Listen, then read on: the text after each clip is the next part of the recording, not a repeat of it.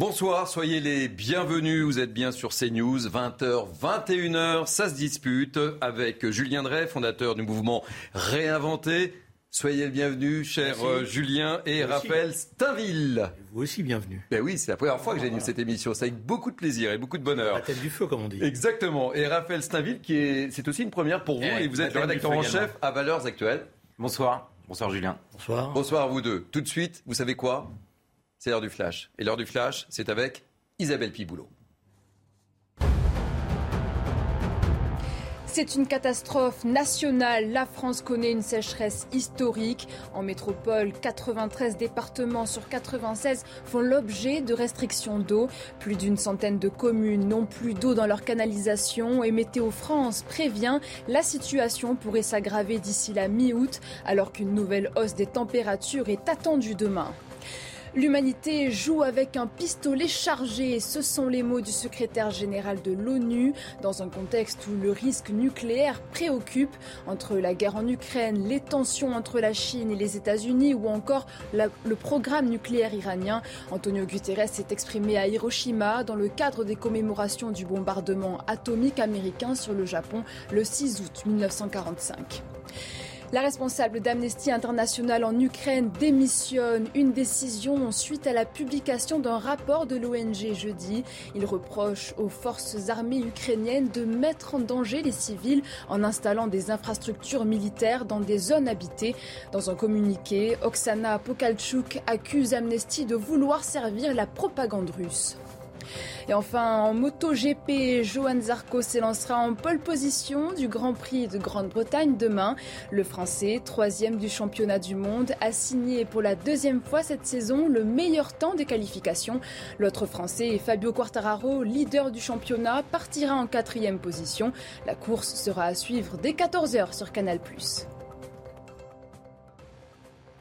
Voilà, ça se dispute, c'est parti. Nous sommes ensemble jusqu'à 21h avec Julien Drey et Raphaël Steinville. On va commencer, messieurs, si vous le voulez bien, par euh, deux faits divers. Tout d'abord, un rodéo qui a mal tourné cette nuit à Pontoise. Deux enfants, un garçon et une jeune fille âgée de 10 ans qui jouaient sur une esplanade de la ville ont été euh, malheureusement percutés par une moto. Euh, la fillette souffre d'un grave traumatisme crânien. Son pronostic vital serait engagé. Le garçon est lui aussi dans un état très grave. Le conducteur de la moto s'est rendu au commissariat de Cergy cet après-midi. Il avait pris la fuite. Il a été placé en, garde à vue. Il a 18 ans et n'est pas connu des services de police. Julien Drey, Raphaël Steinville, euh, il y a une semaine, euh, dimanche dernier, sur ce même plateau, euh, j'abordais dans le cadre de Midi News cette thématique des rodéos. Et on essayait d'évoquer quelles solutions pour lutter contre les, contre les rodéos. Et je me souviens avoir terminé cette émission en disant Je pense que nous serons amenés à en reparler. Une semaine après, ce rodéo dramatique. Julien Drey, qu'est-ce qu'on fait? C'est pas. Pas quelque chose qui est nouveau, c'est quelque chose qui existe depuis plusieurs années. On a pas trouvé de solution miracle encore. Hein. Euh, on a les policiers qui sont euh, euh, prudents parce que quand vous avez des rodéos vous êtes amené à faire des courses poursuites, et on a vu des fois les courses poursuites qui tournaient encore pire. Voilà, donc les policiers sont prudents, mais les sanctions elles, devraient, elles doivent être encore plus fermes. et malheureusement, c'est toujours la même chose, c'est-à-dire que là, c'est des jeunes de 18 ans, ils commencent, ils débutent, ils, se prennent pour des, conducteurs de, de, professionnels. Et ce qui est terrible, c'est que c'est pas les conducteurs qui payent, c'est les enfants et c'est les familles.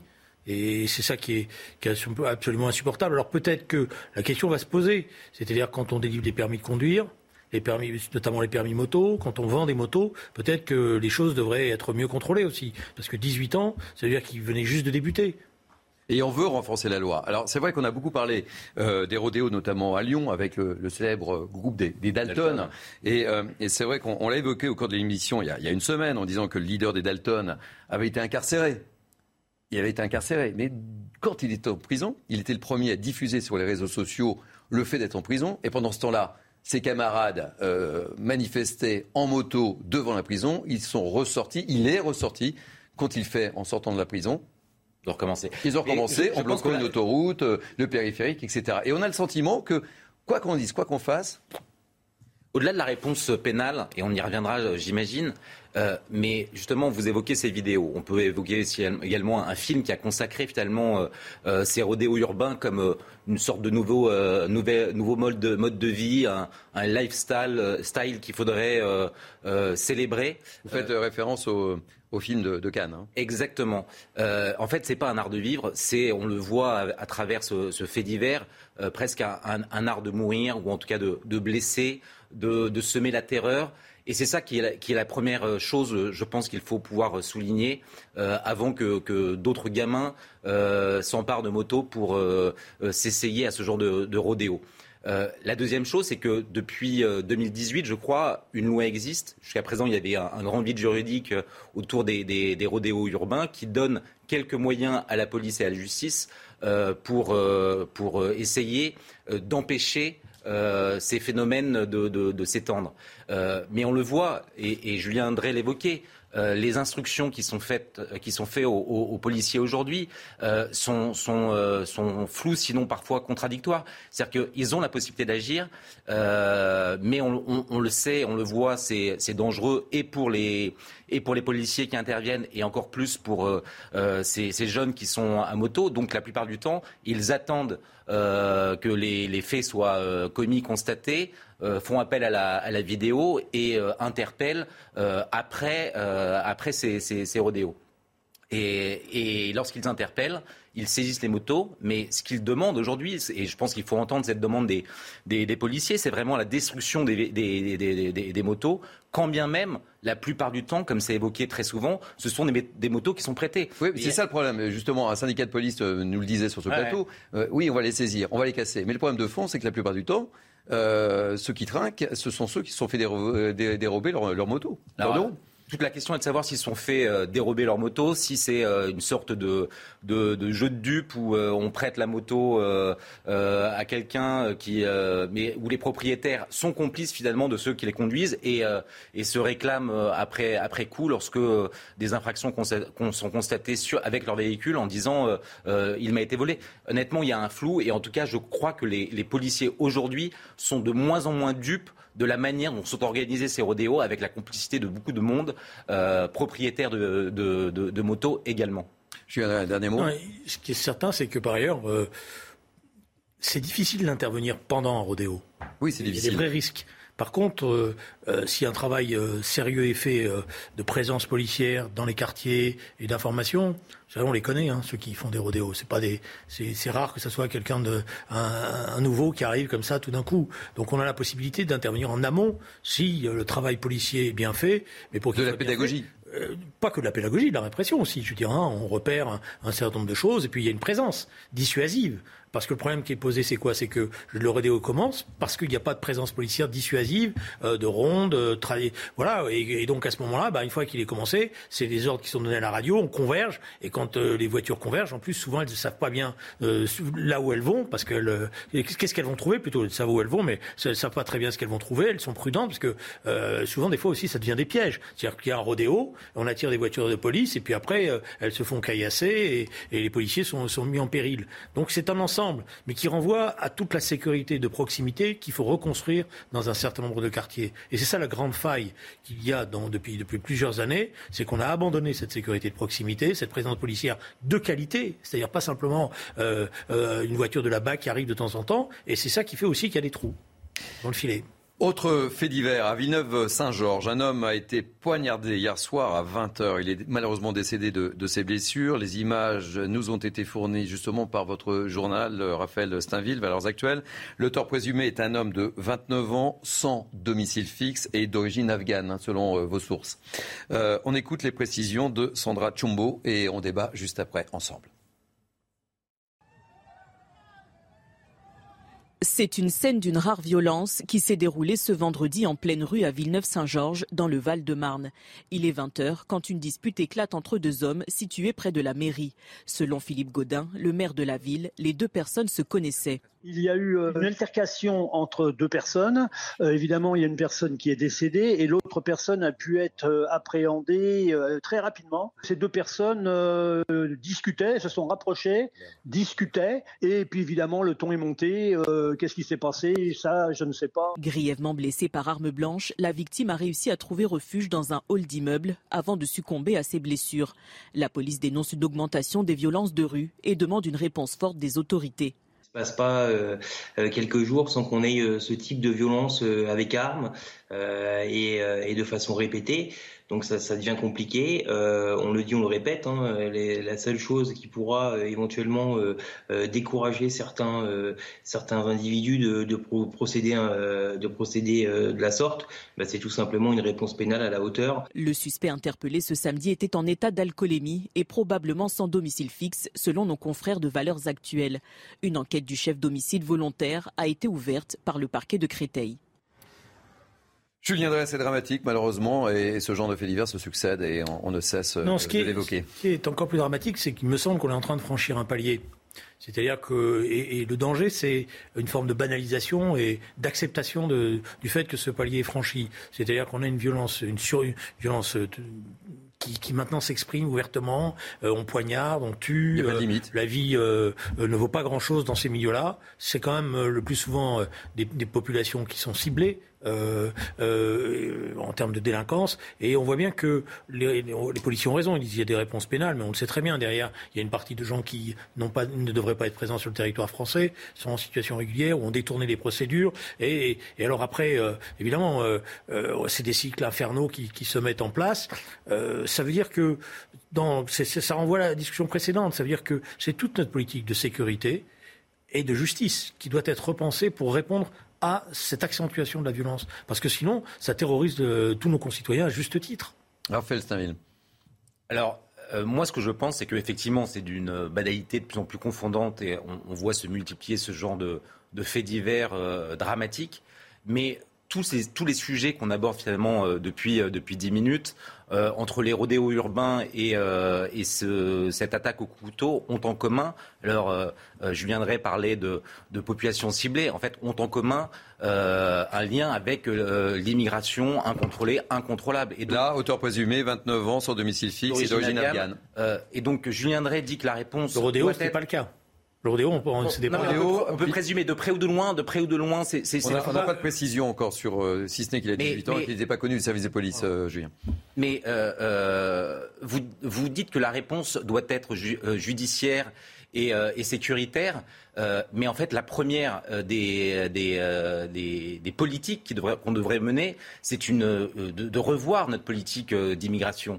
il y a quelques jours, Gérald Darmanin faisait le lien entre la, hausse de l'insécurité et, et la, population immigrée. si on ne s'attaque pas aux causes, ça ne sert à rien d'essayer de gérer les conséquences en mettant plus de sécurité, plus de justice. Il y a d'abord un problème évident euh, qui est de moins en moins nié, en tout cas, qui est celui de le, problème de cette, de cette immigration euh, non mais, incontrôlée. Faisons attention parce que, je veux dire, que ce qu'a fait le ministre d'ailleurs, on ne peut pas le contester, il a fait le, le, rapprochement entre euh, une population d'origine étrangère et le taux de délinquance que, que ça connaissait d'origine étrangère. Parce que si on en rajoute d'origine étrangère, probablement que les chiffres sont encore plus, seraient encore plus importants. on, va, en parler dans quelques instants d'ailleurs. Mais on peut pas, la, la, montée de la violence, elle ne renvoie pas qu'au phénomène migratoire. Elle vient l'aggraver. Voilà, donc attention, parce que l'illusion, c'est euh, de croire que parce qu'on va durcir certaines lois pour permettre des expulsions plus rapides, on va résoudre la montée de la violence dans la société française. On en résoudra une, petite partie, mais on ne résoudra pas le reste. C'est pour ça que je vous ai posé la question sur le rodéo, parce que je suis à peu près certain que là, on va pas avoir, euh, on, va faire des enquêtes. On aura peut-être des précisions d'ici. Euh, voilà, c'est le, cours de cette un jeune qui est un jeune qui se lance parce qu'il avait il entendu, parce que ses copains, parce que etc. Donc la question de la, la montée de la violence de la société française ne peut pas être réduite à un fétiche la, euh, la, politique migratoire. Elle fait partie des choses, mais elle ne peut pas se réduire à ça. Parce que vous y pouvez rien, vous avez tout un système il y a un problème de présence policière sur le territoire qui est très mal organisé. mais, voilà. Vous avez une surpopulation. Vous avez... questions, Julien, elles sont, Julien Drey, elles sont importantes. Mais encore une fois, lorsque vous dites, euh, prenons juste la question euh, migratoire, vous dites euh, c'est pas seulement une question d'expulsion, et ça je suis d'accord avec vous. Là encore une fois, on ne gère que les conséquences d'une politique migratoire incontrôlée, incontrôlable. le problème, il faut le prendre à la base, d'abord dans la, dans la gestion des flux arrivants, et puis surtout peut-être dans une remise en cause de la, de la politique de, regroupement familial, euh, de, ou en tout cas de la, remise en cause peut-être de l'automaticité automaticité de l'acquisition de la nationalité. Si on, si, on, si on ne s'empare pas de ces sujets, euh, honnêtement, vous pouvez toujours euh, dire qu'il faut plus de flics sur, sur le terrain, plus de moyens, plus d'argent, mais il y a quand même un problème de fond qui ne se règle pas seulement à la marge avec quelques pouvez Pas réduire, vous ne pouvez pas réduire la situation de la montée de la violence en France à un phénomène simplement migratoire. Vous avez un problème d'organisation de, notre, présence policière. Bon, c'est-à-dire vous avez encore euh, trop de policiers qui ne sont pas employés là où il faudrait être employés. Euh, euh, je, prends, je vais prendre un exemple très simple. Je suis d'accord avec vous. La, hein. la question de la sécurité des commissariats de police à Paris. On pourrait très bien avoir des systèmes vidéo avec euh, des, des, des, sas d'entrée euh, comme on le fait pour des tas de services. Ça libérerait un certain nombre de policiers qui sont, en garde, statique, en fait, qui sont garde statique et qui ne peuvent pas faire leur, leur, faire leur tournée. Mais je prends cet exemple-là, j'en ai des dizaines d'autres. Il n'y a pas de limite. on, agresse même les commissariats de police. On en a parlé ce matin. Mais vous avez toute une série de procédures administratives qui sont très lourdes et où les policiers pourraient être déchargés de ça dans l'enregistrement des plaintes, etc., pour pouvoir être mieux présents sur le terrain. Après, il y a une organisation de la présence sur le terrain. Parce que euh, si vous n'avez pas une présence systématique et une présence qui connaît euh, les populations, qui est en contact avec elles et qui est expérimentée, vous vous trouvez dans une position, dans une position où la police est extérieure à ces cités-là et donc les tensions sont encore plus fortes. Et vous avez la chaîne pénale. La chaîne pénale, elle est en total dysfonctionnement. On le sait aujourd'hui. Donc croire que simplement par coup de baguette magique, on va dire on va stopper les immigrés, l'immigration, moins il y aura, il y aura plus d'immigrés, donc on aura résolu les problèmes de, de la violence en France, c'est une illusion. Voilà. Ce qui ne veut pas dire qu'il n'y a pas des choses à faire en termes notamment de, de, de, de renvoi de, de, des, jeunes, notamment des mineurs, en situation de délinquance. On voit bien dans les, dans les sites de crack et des choses comme ça. Oui, ça fait partie. Mais attention de ne pas avoir une sorte de, pensée totalement obsessionnelle en disant tout ça c'est la faute aux immigrés. D'autant que toute une partie de la population d'origine étrangère qui est en situation régulière et subit aussi les conséquences de cela, elle a toujours l'impression d'être toujours précipitée euh, au devant de la scène. Alors qu'elle-même, elle voudrait bien avoir la paix et être tranquille. Raphaël une petite réaction avant d'aborder justement euh, la problématique de Gérald Darmanin, dont on parle beaucoup ces derniers temps. Moi, je, pardon, je persiste et, je signe. Je pense que, non, mais je, pense que le, la, question, hein. la, question, migratoire est essentielle. Elle, elle, je ne suis pas en train de dire que tous les immigrés sont des délinquants. En revanche, euh, et, tous les faits divers euh, l'attestent euh, quasiment. Non, pas tous. Malheureusement, pas tous. Quasiment tous les faits divers que nous commentons aujourd'hui, c'est soit une personne d'origine étrangère, soit une personne d'origine étrangère. donc, non, c'est pas la même chose, et vous en conviendrez. En fait, je pense que la question, la question euh, principale qui devrait se poser, c'est comment euh, aujourd'hui, plutôt de continuer à faire, à fabriquer finalement presque des Français de papier, parce que euh, cette question, non mais non, c'est la même chose. C'est-à-dire que vous parlez de, de, ces Français qui sont pleinement français, parfois ils ont une double nationalité, mais qui sont pleinement français, mais qui sont élevés dans la haine de la France. Euh, euh, ça n'en fait pas des, ça n'en fait pas des. Ils, peuvent être comme vous et moi, euh, citoyens. Cela, vous y pouvez rien. Aujourd'hui, c'est pas parce que vous avez changé les lois sur l'immigration que vous aiderez le problème, parce qu'ils sont, évidemment, là, ils sont citoyens français. Regardez, un exemple. Donc, vous voyez bien que c'est pas que la, gestion de la politique migratoire qui va résoudre ce problème-là. Il ne s'agit pas seulement de savoir si à 18 ans un jeune sait parler français. je pense que la, question de l'automaticité de la, nationalité française devrait être interrogée. Euh, prenez l'exemple, si à 18 ans, ceux qui sont nés, euh, qui sont français automatiquement parce que nés en France, à 18 ans, on, s'inquiétait seulement de savoir s'ils avaient déjà un casier judiciaire. Peut-être qu'on pourrait euh, empêcher que ceux qui ont déjà un casier judiciaire deviennent automatiquement et pleinement français à 18 ans. Ça, c'est d'abord compliqué parce que ça veut dire qu'il faudrait modifier le. Ah ben, en fait, je pense qu'à un moment, il va falloir modifier un certain nombre de choses. Il faudrait modifier le droit du sol. euh, donc l'acquisition de la nationalité française. Il y, a, il y a un certain nombre de politiques qui le réclament. il n'y a pas que Marine Le Pen, même à droite. Et... J'ai pas encore prononcé pourquoi tout Non, mais je, n'ai pas encore prononcé le nom de Marine Le Pen. J'ai encore désigné personne. Moi, je suis pas pavlovien. Hein. C'est pas parce que on parle immigré que j'ai tout de suite, ça y est, euh, euh, elle a tort. Non, j'ai dit simplement que c'est une illusion de croire que la, la, la simple bonne gestion des flux migratoires résoudrait le problème de la violence. D'autant que le problème de la montée de la violence, ce n'est pas qu'un problème français. Hein. Je veux dire, il y, a, il y, a, toute une société. Il y a, il y a malheureusement, euh, nos, nos, voisins, ils connaissent aussi des montées de violence considérables. Je pense l'Espagne, etc. Probablement parce qu'ils sont aussi euh, frappés par une immigration de plus en plus Mais c'est pas qu'un problème migratoire. Vous avez un problème de valeur, vous avez un problème d'éducation, vous avez un problème de misère sociale, de ghetto. Voilà, tout ça, ça doit être traité. Si vous ne traitez pas tout ça, vous allez, vous allez dans une fuite en avant qui fait d'ailleurs qu'une partie de la population sur laquelle vous voulez vous appuyer, c'est-à-dire la population étrangère en situation régulière qui travaille celle euh, qui était euh, qui se levait tôt le matin pour, euh, pendant le Covid, etc. Eh bien, celle-là, on en a besoin pour qu'elle nous, aide à combattre cette violence-là. Vous, connaissez par exemple dans les, dans les flux migratoires la part de la de, l'immigration de travail. Elle est elle est elle est elle est très elle est très légère par rapport à toutes les autres migrations. L'immigration familiale, c'est 100 000 personnes, je crois, pour cette année, contre moins de 40 000 contre moins de 40 000, contre moins de 40 000 pour l'immigration du travail. Donc c'est pas, bien évidemment, la totalité des flux qui rentrent chaque année, quand on fait le, oui, mais c'est 100, 110 000, je crois à peu près. C'est froid qui, euh, pas froid, c'est euh, Monsieur, j'ai oublié son nom, ça 170 000 plus les. Euh, mais donc c'est pas, bon, enfin, on ne va pas épiloguer sur les chiffres et, se perdre là-dedans.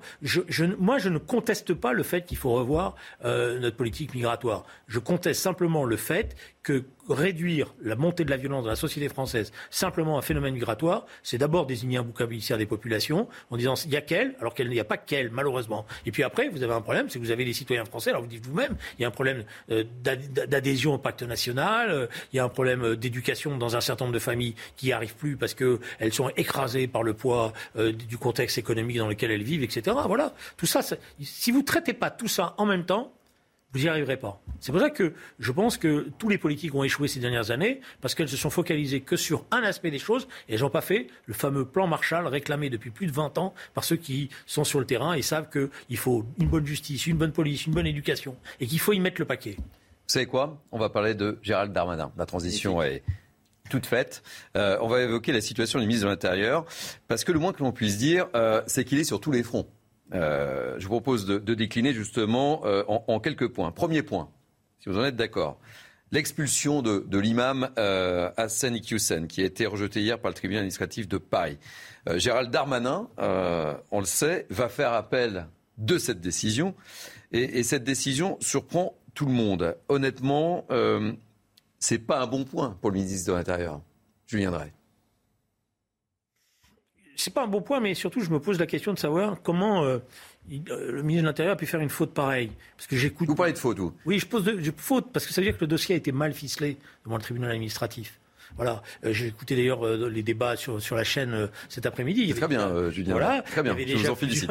il y avait déjà plusieurs experts qui n'étaient pas des gens de, hmm. c'était pas des jeunes gauchistes, hein, qui disaient il aurait pu passer par le, il aurait pu prendre un autre chemin, le chemin judiciaire. Il a pris le chemin administratif. On savait qu'il y avait des risques. Et d'ailleurs, je vais vous faire une confidence il aurait dû avoir une alerte parce que je pense que les communiqués des deux membres de la France insoumise voulaient dire qu'ils avaient quelques informations. Hmm. Quand ils sont lancés comme ça euh, en disant attention, voilà, je pense qu'ils avaient des contacts avec des avocats qui, leur avaient donné des éléments d'information. Donc ça aurait dû être une alerte pour le ministre. Parce que l'échec qu'il subit, alors il peut retourner cet échec en en faisant un élément d'offensive politique et tout, mais moi ce qui m'intéresse c'est d'expulser cet, imam au regard euh, des propos qui sont tenus et du rôle qu'il joue d'influence dans la communauté, euh, dans certaines communautés et auprès d'un certain nombre de jeunes. Voilà. Et ça, c'est ça qui pose problème. Vous partagez cet avis, euh, Raphaël Stainville.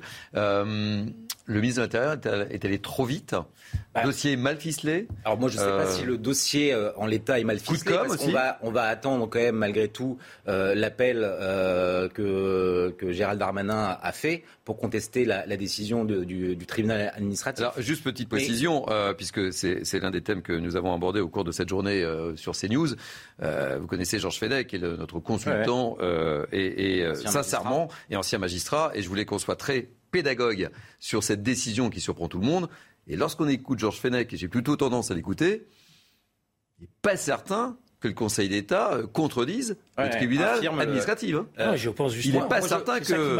Il n'est pas certain. Moi, aussi alerté parce que moi, moi j'ai confiance dans le jugement de Georges que je connais. Oui. Bon, on a des désaccords, mais je sais que il sur, ces, sur ces il n'était pas ferme. Je l'ai eu euh, comme collègue parlementaire et je savais qu'il fallait pas rigoler là-dessus. Et lui-même, il évoque le fait que finalement, on n'a pas forcément tapé là où il fallait taper. Oui, alors moi, de toute façon, dès le départ, lorsque Gérald Darmanin a communiqué et a annoncé euh, l'expulsion de, cet imam, euh, avant de m'emballer et de saluer le courage politique du ministre de l'Intérieur qui, qui s'affronte et, qui, s'empare de, vrais problèmes, j'ai quand même soulevé un, certain nombre de, d'hypothèses, et notamment le fait que les recours étaient très nombreux, euh, qui pouvaient permettre notamment à l'imam d'échapper à son expulsion.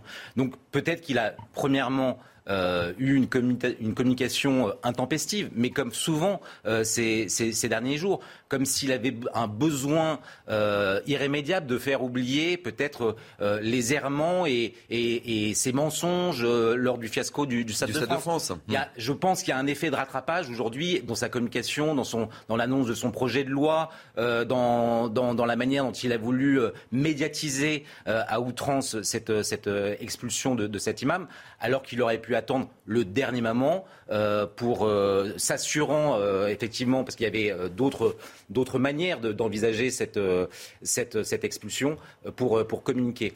Ce qui, surprend, si vous me permettez cette remarque, dans, le comportement du ministre de l'Intérieur actuel, j'ai l'impression de retrouver un mimétisme sarkozyste.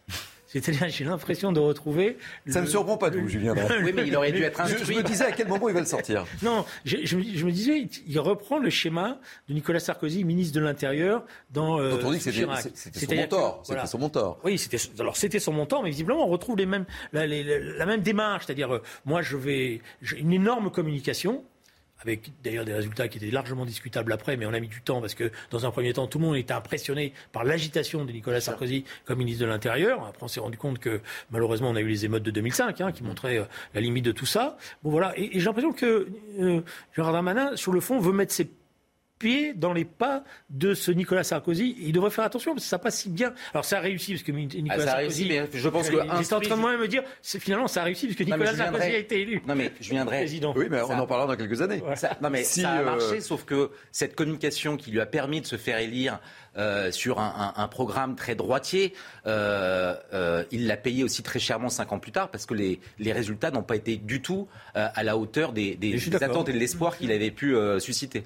Non, mais moi, je pense que on est un moment où, par ailleurs, je pense pas que, les, comme dit la formule, l'histoire ne se répète jamais. Quand elle mm. se répète, c'est souvent en farce. Je pense pas qu'on puisse, on puisse recommencer la même chose, parce qu'il y a un état d'exaspération de nos concitoyens qui fait que c'est pas les effets comme qui marchent aujourd'hui, c'est l'efficacité et la réalité euh, de la politique sur le terrain, parce que eux, ils la vivent au quotidien.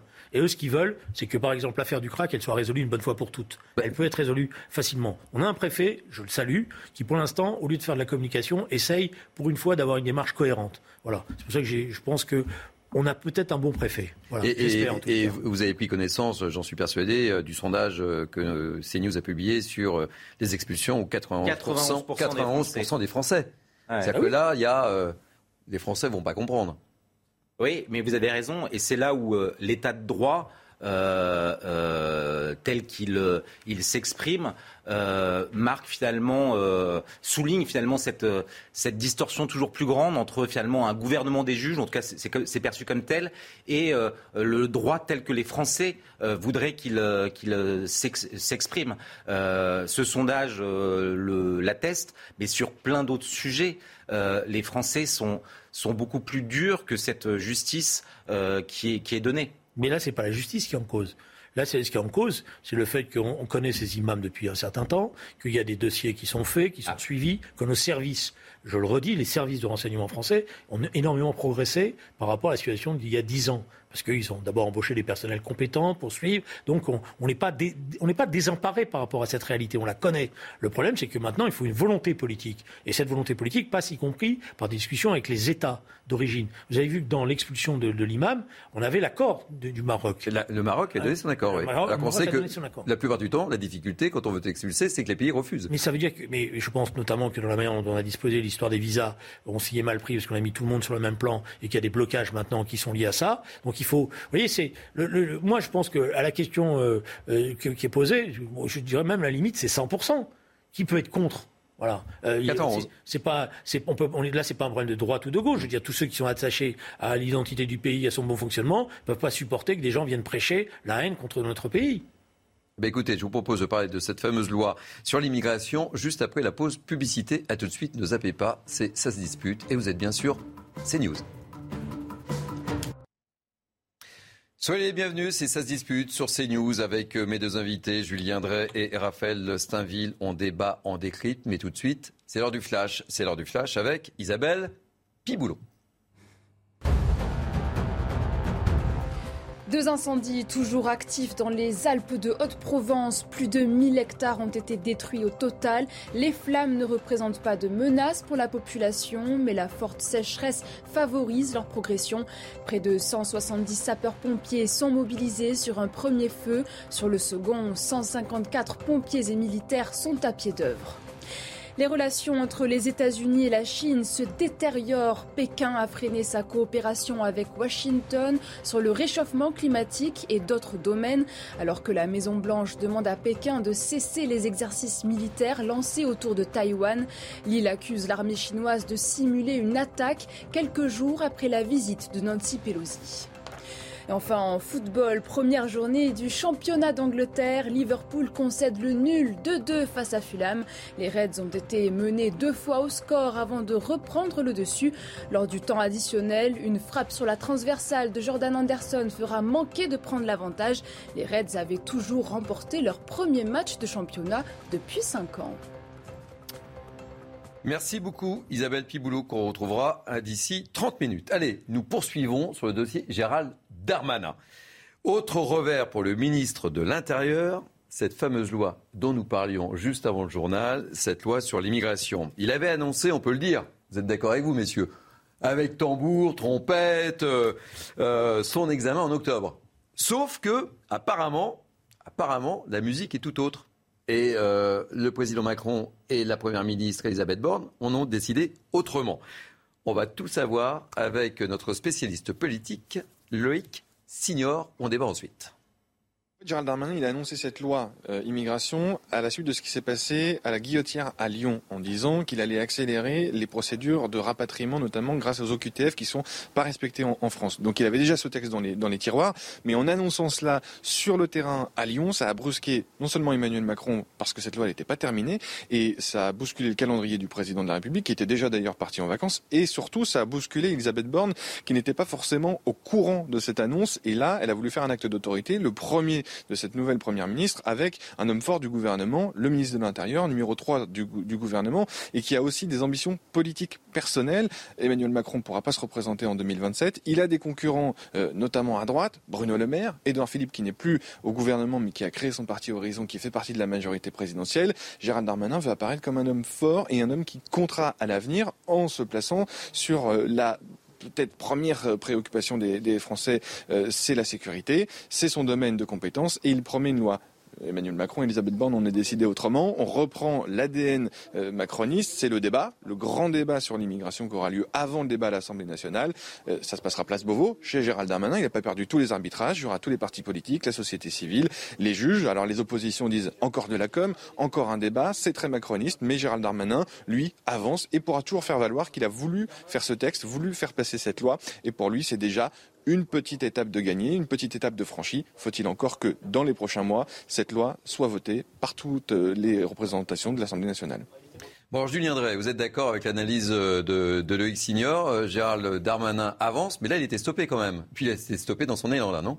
Non, je pense que l'analyse de Loïc est assez bonne, c'est complète je nuancerai en disant que la, sécurité est la première préoccupation des Français, parce que dans les sondages, c'est quand même le pouvoir d'achat. C'est ce qui ressort. Hein. Voilà, c'est le pouvoir d'achat. Oui, c'est le pouvoir d'achat et la sécurité. la sécurité exactement. En fait, sécurité et immigration, peut-être. Si vous les mettez ensemble, peut-être que. Je sais, en cumulant. Raphaël, ne mélangez pas parce que les deux Soyons, sont liés, voilà. voilà. Bon, dans, l'ordre. Ce que je veux dire par là, c'est que, par ailleurs, c'est une préoccupation légitime et elle est forte et elle est présente, et notamment, de, elle est présente sous les gens gens qui sont en situation sociale difficile parce qu'ils n'ont pas les, tous les dispositifs modernes de vigilance, etc., ou les gardes privés etc., qui, à leur service.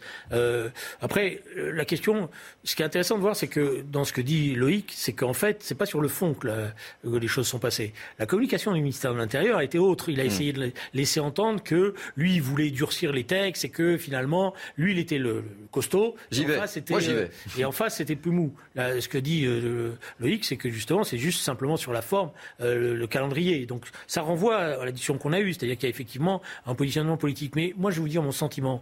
Je trouve désagréable qu'on instrumentalise les questions de sécurité euh, pour essayer d'en faire aujourd'hui une affaire de positionnement personnel. Parce que je pense que les problèmes sont tellement graves qu'il faut. C'est le sentiment que vous avez là ou pas là, Julien? Moi, j'ai le senti, j'ai ce sentiment-là. Je, de la part de, du ministre de l'Intérieur. Je fais pas, bon, je, je pas de, de, conflit personnel particulier. Non, mais c'est votre, c'est important ce que vous dites. Monsieur avec Monsieur Darmanin, mais j'ai le sentiment qu'il y a, c'est ce que je vous ai dit, il y a une, un petit mimétisme sarkozyste, qu'on essaye de se donner le, de se mettre dans les, les, les, habits du, de celui qui, est, qui exprime la fermeté, etc. Alors, je fais remarquer d'abord que ça, c'est pas, il n'est pas neuf hein, dans ces habits-là. Ça fait mmh. cinq ans qu'il est là, donc il aurait mieux fait de commencer à avoir des très bons résultats, pouvoir dire, vous voyez, quand moi je suis ministre, je, je, je suis. Ça fait deux ans qu'il est ministre de l'Intérieur. Un peu plus, non Non, non, deux ans. Non, ça fait deux ans. Ça fait deux ans. j'ai oublié. Le... Oui, ça fait deux ans. Le, temps passe vite, mais ça fait deux ans. J'avais effacé très rapidement son prédécesseur. Je reconnais. Euh, bon, mais deux ans, c'est quand même un, temps qui permet d'avoir peut-être pas des, résultats maximum, mais déjà avoir des premiers résultats. Non, mais en revanche, le fait qu'il veuille aller vite, ça correspondait à la volonté. On l'évoquait par rapport à notre sondage CNews. Ça, ça correspondait à la volonté des Français aussi. Et là, on sait qu'il il va y avoir débat. Mais débat, ça va prendre du temps. Alors, je vais, ça va prendre du temps. Je vais, y venir sur le débat. Mais d'abord, ce que j'aimerais souligner, c'est qu'en fait, euh, Gérald Darmanin est un homme seul, en tout cas dans ce, dans ce gouvernement. Euh, il, est, il est très seul à porter cette, euh, cette voix euh, sur les questions de, sécurité et d'immigration. Alors vous me direz, euh, il est le seul ministre de, l'Intérieur, mais, mais, pour autant, on n'a pas l'impression qu'il ait beaucoup de, collègues pour le soutenir, l'appuyer. Euh, il n'est pas jusqu'au président qui est extrêmement silencieux, et ça a été souligné à maintes reprises, jusque dans son intervention, sa dernière allocution le, 14 juillet, où pas une seule fois il n'a évoqué ces, questions de, sécurité intérieure.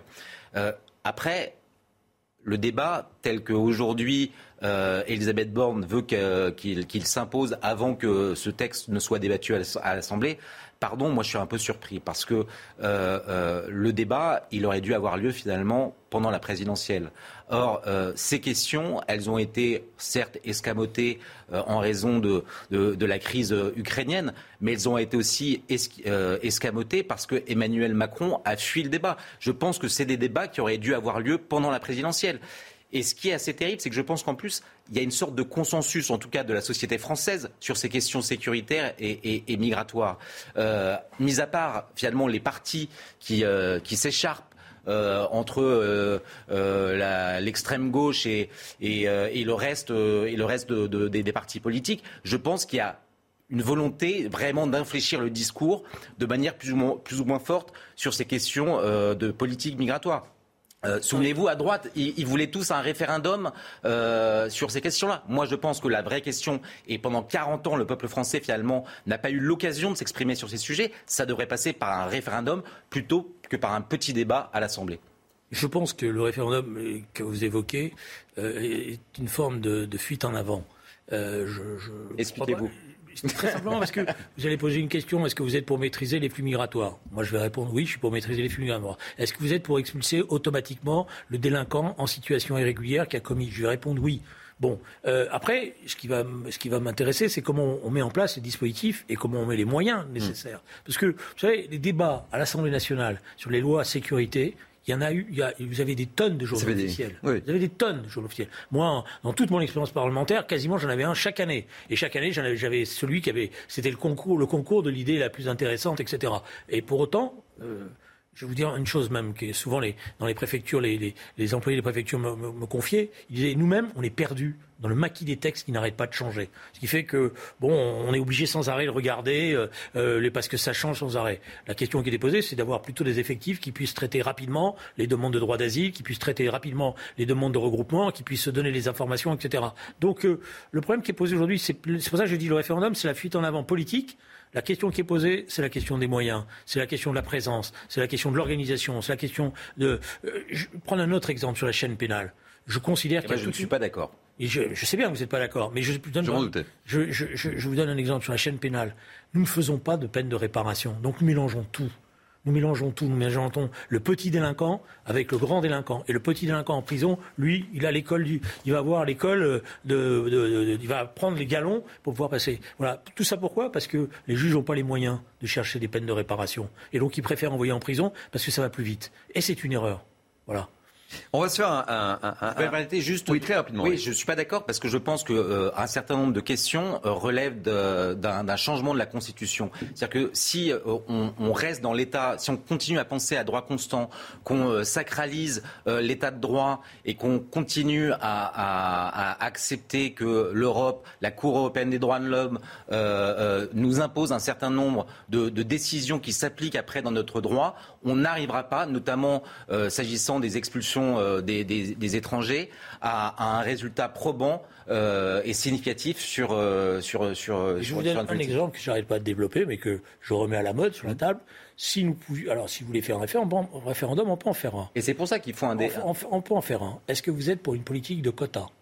Et si vous répondez oui, à ce moment-là, vous êtes dans une situation où vous pouvez modifier votre loi sur les reconduites à la frontière parce que vous pouvez créer les conditions d'une automaticité. Pourquoi? Parce qu'il y a des quotas, donc il n'y a pas de recours possible on rentre dans les quotas ou on, ne rentre pas. Si on est pris sur le territoire français parce qu'on n'a pas respecté, euh, on est passé par les, euh, les quotas, etc., on est expulsé automatiquement.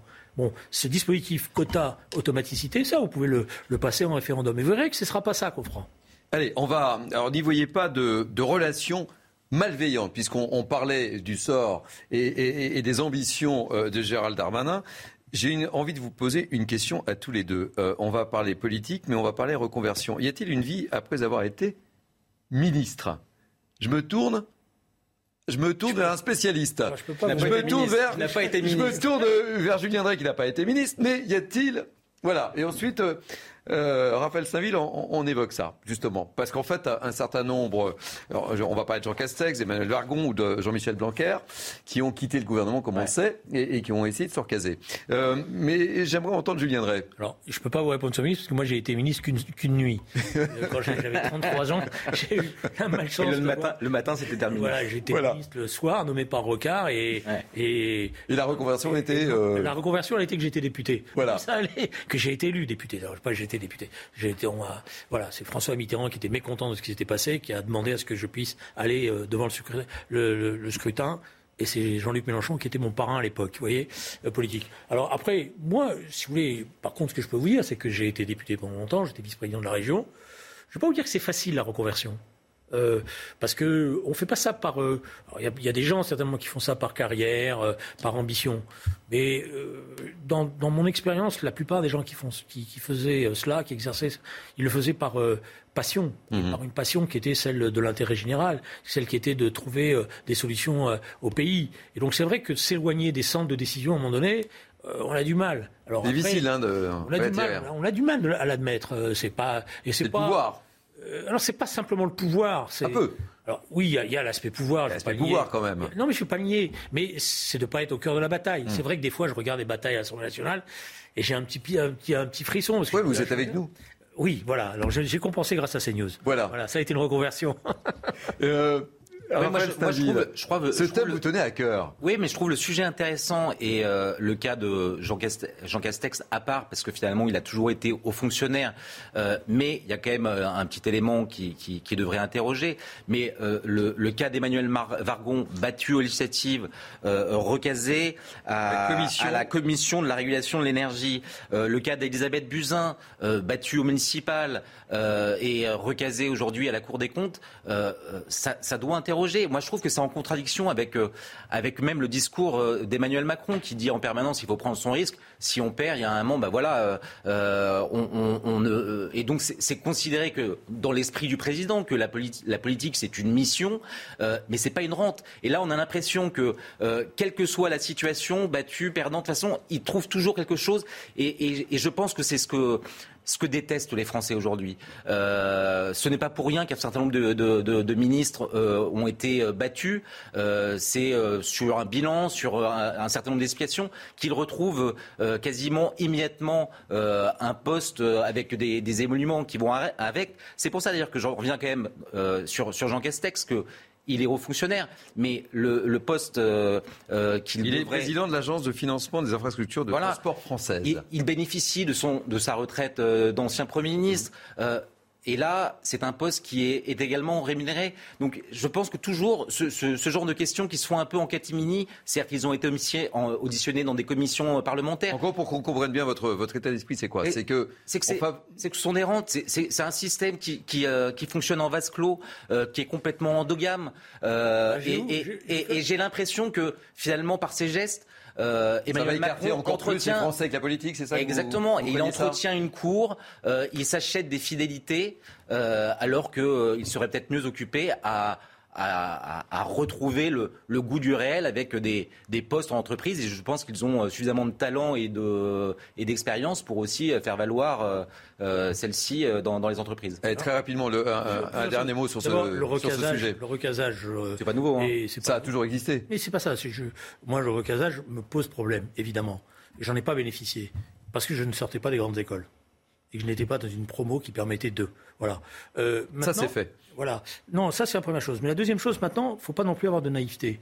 Quand vous avez été un personnage public, c'est pas si simple que ça de se recaser, y compris dans le privé. D'abord parce que beaucoup de, moi j'ai rencontré hein, euh, un certain nombre de patrons qui me disent euh, le privé c'est pas pareil, donc vous arrêtez toute activité politique. Et puis euh, voilà. Et puis comme vous, vous, vous, avez du mal à dire je vais arrêter toute activité politique, on vous dit ah, non, il n'y a pas sa place. Donc c'est pas aussi simple et aussi mécanique. C'est pour ça que si on, veut aborder la question de la manière de se recaser, il faut l'aborder sereinement. On a eu des discussions, je me rappelle, avec Philippe Seguin à l'époque. J'avais proposé qu'on ouvre un certain nombre de, non pas de postes ce n'est pas des postes réservés, mais la possibilité de reconversion. Je pense par exemple qu'un député de la commission des lois peut, faire un très bon avocat, qu'il fasse une formation, qu'il y ait même un examen à la fin, mais qu'il puisse. Et là, c'est une là, il n'y a pas de chouchoutage. Hein. il, fait les examens où il peut faire une, profession juridique. Voilà, ça n'existe pas cela. C'est-à-dire soit vous êtes de l'ENA et alors là vous êtes protégé, soit vous êtes copain du copain et vous êtes protégé, soit sinon vous êtes à la rue. On va parler basket, si vous voulez bien. Qu'est-ce qui est fan de basket autour de, cette table? Moi, j'aime bien. il y a longtemps. Moi, j'aime bien le sport en général. mon, physique ne, le traduit pas, mais j'aime bien le sport. mais moi, je suis plutôt fan de basket aussi. Mais là, on va, euh, on va parler du basket par une autre. Comme quoi, parfois, ça peut déborder sur, sur un problème euh, diplomatique et, politique. Euh, je vous rappelle les faits. il s'agit d'une joueuse américaine, Britney Greener, euh, star américaine de, basket féminin, qui a été condamnée euh, en Russie à 9 ans d'emprisonnement dans une affaire controversée, c'est moins qu'on puisse dire, de trafic de drogue. Du coup, on assiste, c'est ce que j'évoquais, à une véritable crise entre Washington et Moscou. On va écouter euh, Sergei Lavrov, qui, comme vous le savez, est le chef de la diplomatie russe, et puis on va écouter Anthony Blinken, qui est son homologue américain, et puis je vous demande de réagir ensuite. Nous sommes prêts à discuter de ce sujet, mais seulement dans le cadre du canal de communication qui a été convenu par le président Vladimir Poutine et Joe Biden. Les Américains n'arrivent pas à travailler calmement et de façon professionnelle, non seulement sur ce sujet, mais sur beaucoup d'autres. Nous avons présenté, comme vous le savez, une proposition substantielle sur laquelle la Russie devrait s'engager avec nous et ce que le ministre des Affaires étrangères russe, Lavrov, a dit ce matin et a déclaré publiquement, c'est qu'ils sont prêts à s'engager par les canaux que nous avons établis et nous allons poursuivre dans cette voie. Alors, comme quoi le sport, parfois, ça peut de... Ça fera certainement un très beau film euh, oui. américain dans, quelques années. Possible. Voilà, je sens que les majors vont se jeter sur le sujet. Le Moi, je pense le synopsis est tout trouvé. Je, pense à cette jeune basketteuse. Parce que ce qui c'est pas n'importe quelle basketteuse, hein, faut bien le préciser. Hein. Grande basketteuse, surtout, hein. surtout, ce qui lui arrive est, est, est terrible. Est terrible. Je veux dire, ça fait parce que c'est depuis février, hein. Et le séjour dans les prisons russes ne doit pas être euh, des prisons trois étoiles. Je pense qu'ils ont dû, ils ont dû lui réserver. Surtout vu les circonstances internationales actuelles. Voilà. Et donc euh, c'est insupportable ce qui s'est passé. C'est insupportable parce que euh, d'abord, c'est pas une trafiquante de drogue. Hein elle avait du, C, du CBB là, où mmh, oui, s'appelle. Oui, oui c'est ça dans son voilà, CDD. Voilà, je suis pas mmh. spécialiste, excusez-moi. Stainville est là pour nous. Vous pouvez euh, ça, je vais pas la... Non, je me permets pas, non, Raphaël. Non, mais je veux dire, je vais pas la, je veux pas dire c'était bien, mais bon, c'est pas, mmh. elle n'était pas en train de, placer, de passer des des, des, des, des pains de, de drogue, etc. Donc la désigner comme une trafiquante et euh, s'acharner sur elle, c'est indigne. Excusez-moi, c'est indigne de la Russie et de ses gouvernements et de cette justice. Voilà. Et je pense qu'il devrait y avoir une mobilisation internationale. Là, il y aurait quelque chose à faire, et notamment de la jeunesse. Parce que je pense que la jeunesse pourrait dire maintenant ça suffit. Voilà, on n'a pas le droit de prendre cette jeune fille en otage comme elle est prise aujourd'hui. Et puis ça ressemble. On est en train de nous refaire quoi Le scénario de la guerre froide? Bientôt on va faire le pont aux espions là, vous savez, euh, dans la, dans la, dans le, c'est insupportable. Mais c'est pas une histoire de gouvernement, c'est une histoire d'opinion. Et là, je dis, on nous dit souvent la jeunesse, etc. Ben, la jeunesse de tous les pays, elle devrait dire ça suffit. Vous partagez cette, euh, cette opinion, Raphaël Steinville Oui, alors après, moi, je trouve que cette histoire, elle est un peu plus complexe que ça. Euh, parce qu'on peut s'arrêter sur le, le rôle et la, décision euh, de la, de la justice russe qui s'est montrée implacable pour vraiment quelque chose de très mineur. Mais pourquoi cette basketteuse américaine, depuis plusieurs saisons, euh, va, va jouer pour un club Parce que c'est ça. Si elle était, aux si elle était en Russie, c'était parce qu'elle joue une fois la saison américaine terminée pour un club russe où elle était grassement payée. Non, non, pas du tout. Pas du tout, pas du tout. Où elle est grassement payée parce qu'en fait la ligue euh, américaine sous-paye ses joueuses. Quand même, elles ont euh, une renommée et donc il y, a quand même déjà une question euh, intéressante sur la manière dont les, les États-Unis, eux aussi, traitent leurs joueuses de basket. après, pour en, en, revenir au fond de l'affaire, je, je, comprends euh, euh, qu'il faille euh, une mobilisation massive pour, pour, cette joueuse. Mais semble-t-il, en tout cas c'est ce que, ce que je pouvais lire notamment ce matin dans, dans le Figaro, il semblerait qu'on s'achemine vers des échanges et ça va être un coup rude pour les États-Unis puisque a priori c'est un, un, marchand d'armes. Oui. c'est ça ou c'est lunaire? Ben, D'un côté, vous avez un marchand d'armes et de l'autre côté, vous avez une basketteuse professionnelle. Et, et en fait, plus l'opinion euh, va se mobiliser, plus les enchères risquent de monter. Euh, quant à la libération peut-être d'autres euh, ressortissants russes aux, États-Unis ou ailleurs bah, Écoutez, je vais vous dire une chose.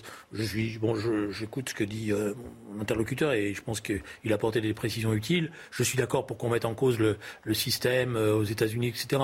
Mais on ne peut pas accepter qu'une jeune fille qui est une joueuse professionnelle soit prise en otage comme elle l'est. Et c'est là que je, pense que, contrairement à, ce qu'on se dit peut-être les uns et les autres, moi je pense que la Russie, si elle est confrontée à une vraie mobilisation européenne ou internationale de jeunes avec des vrais euh, des, piquets de, jeunes devant les ambassades avec des prises de parole, ça sera moins rigolo que ce qu'elle croit. Et là, elle-même, elle, sera, elle, aura, elle aura des problèmes parce qu'il y a aussi une jeunesse russe qui entendra le message de la jeunesse internationale.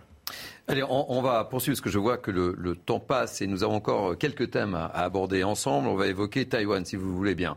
Euh, on le sait, la, visite, et c'est moins qu'on puisse dire, de, Nancy Pelosi, la présidente de la Chambre des représentants aux États-Unis à Taïwan, a quelque peu, là aussi, euh, crispé les, relations entre la Chine et les États-Unis. On écoute les explications de Corentin Brio et on en débat ensuite tous les trois. Les tensions sont toujours bel et bien présentes. Après la visite de Nancy Pelosi à Taïwan, la Chine a annoncé qu'elle comptait imposer des sanctions contre la présidente américaine de la Chambre des représentants. Le pays annonce également suspendre des négociations avec les États-Unis, ainsi qu'annuler plusieurs rencontres et réunions entre Chinois et Américains. La Chine a réitéré et souligné à plusieurs reprises notre position de principe sur la question de Taïwan. Elle a fait remarquer que la situation actuelle dans le détroit de Taïwan est entièrement due à l'insistance de Nancy Pelosi à suivre sa propre voie malgré la ferme opposition de la Chine. Sur le territoire taïwanais, le gouvernement local affirme que des avions et navires de guerre chinois ont franchi la ligne médiane du détroit de Taïwan et critique le comportement provocateur de Pékin. Aujourd'hui, la Chine a lancé des exercices militaires à tir réel dans des zones autour de Taïwan. Ce type de menace militaire continue et délibérément accrue, notamment le lancement dangereux des missiles dans certains des couloirs de transport les plus fréquentés au monde, est irresponsable, tant pour Taïwan que pour l'ensemble de la communauté internationale. Du côté des États-Unis, Washington a accusé le gouvernement chinois de surréagir à la visite de Nancy Pelosi. Alors, vous savez que Jean-Luc Mélenchon a réagi par rapport à, cette affaire de Taïwan et, euh, on, vient de me donner euh, encore une nouvelle communication. il a fait un deuxième blog. Euh, il a fait. je n'ai fait que, que, répéter la doctrine constante de notre pays depuis 1965 à propos de la Chine. Il n'y a qu'une seule Chine. Je poursuis et qu'on ne vienne pas me dire que mon propos revient à approuver tout ce que fait le gouvernement chinois. Vous connaissez bien Jean-Luc Mélenchon Oui, je connais et je viens vous faire une confidence. Ce sujet-là, je l'ai abordé avec lui parce que j'ai fait un voyage parlementaire en 1990 à Taïwan et qui m'avait reproché ce voyage-là en me disant mais qu'est-ce que tu vas faire là-bas? Et je lui ai expliqué que j'avais été d'abord découvrir euh, de moi-même la réalité de la situation et euh, on avait un désaccord sur euh, l'approche de ce que c'était que le rapport de force qui s'établissait. Mais il s'est passé avec ce deuxième blog de Jean-Luc Mélenchon ce que je pressentais hier dans le débat. C'est-à-dire que l'intelligence de Jean-Luc Mélenchon, qui est réelle sur le plan politique, c'est de dire moi, je suis dans la continuité idéologique de ce qu'a été la France, la politique internationale, etc. Et tous ceux qui se sont précipités, disant Jean-Luc Mélenchon, c'est le complice des dictatures, se retrouvent, des dictateurs, etc., se retrouvent déstabilisés par ses propos. Parce qu'il dit, mais moi, regardez, je suis en continuité. Le débat n'est pas celui-là. D'abord, il y a une erreur. Il y a eu une inflexion. Cette inflexion, elle a eu lieu en 1989. Elle est, elle est, du fait de François Mitterrand après les événements de Tiananmen. Et il y a eu euh, une tension très forte parce que Mitterrand a demandé justement à ce que euh, on tire les conséquences de ce qui s'était passé. Il y a eu des visites ministérielles euh, qui ont été organisées, notamment par le ministre Strauss-Kahn quand il était ministre de l'Industrie, etc. Et puis, c'est vrai, la, la victoire de Jacques Chirac et les, ses successeurs ont fait qu'on est revenu à la politique traditionnelle et qu'on a méprisé, euh, on a laissé tomber euh, Taïwan. À tort, parce que euh, moi je pense que Taïwan, la, meilleure chose qui puisse se faire, c'est pour ça que je soutiens pleinement la, nouvelle présidente, pas la nouvelle puisqu'elle a été réélue, la présidente. non, non, pas Nancy Pelosi, la présidente ah, taïwanaise. parce qu'elle est sur une ligne d'indépendance. Voilà. La vérité, c'est là-dessus qu'il faut avoir le débat avec Jean-Luc Mélenchon. Il dit Taïwan appartient à la Chine, mais c'est aux Taïwanais de savoir s'ils veulent aller, ils veulent euh, euh, euh, prendre la décision de, rester dans la Chine. Je veux dire, le schéma politique qu'on applique dans d'autres régions du monde, on dit la libre disposition des peuples. Il y a un peuple taïwanais maintenant n'est pas une colonie de, dernière minute. Ça fait plus de 50 ans. La plupart des, Taïwanais qui sont, là euh, n'ont jamais connu la Chine euh, euh, ni communiste ou pas communiste. Ils ont connu Taïwan et, ils se sentent d'abord taïwanais. Vous avez d'ailleurs une production cinématographique taïwanaise de très grande qualité. C'est une population très cultivée, avec d'ailleurs un système de protection sociale qui est, exemplaire dans la région. Bon, donc bah, je prends Jean-Luc Mélenchon au mot.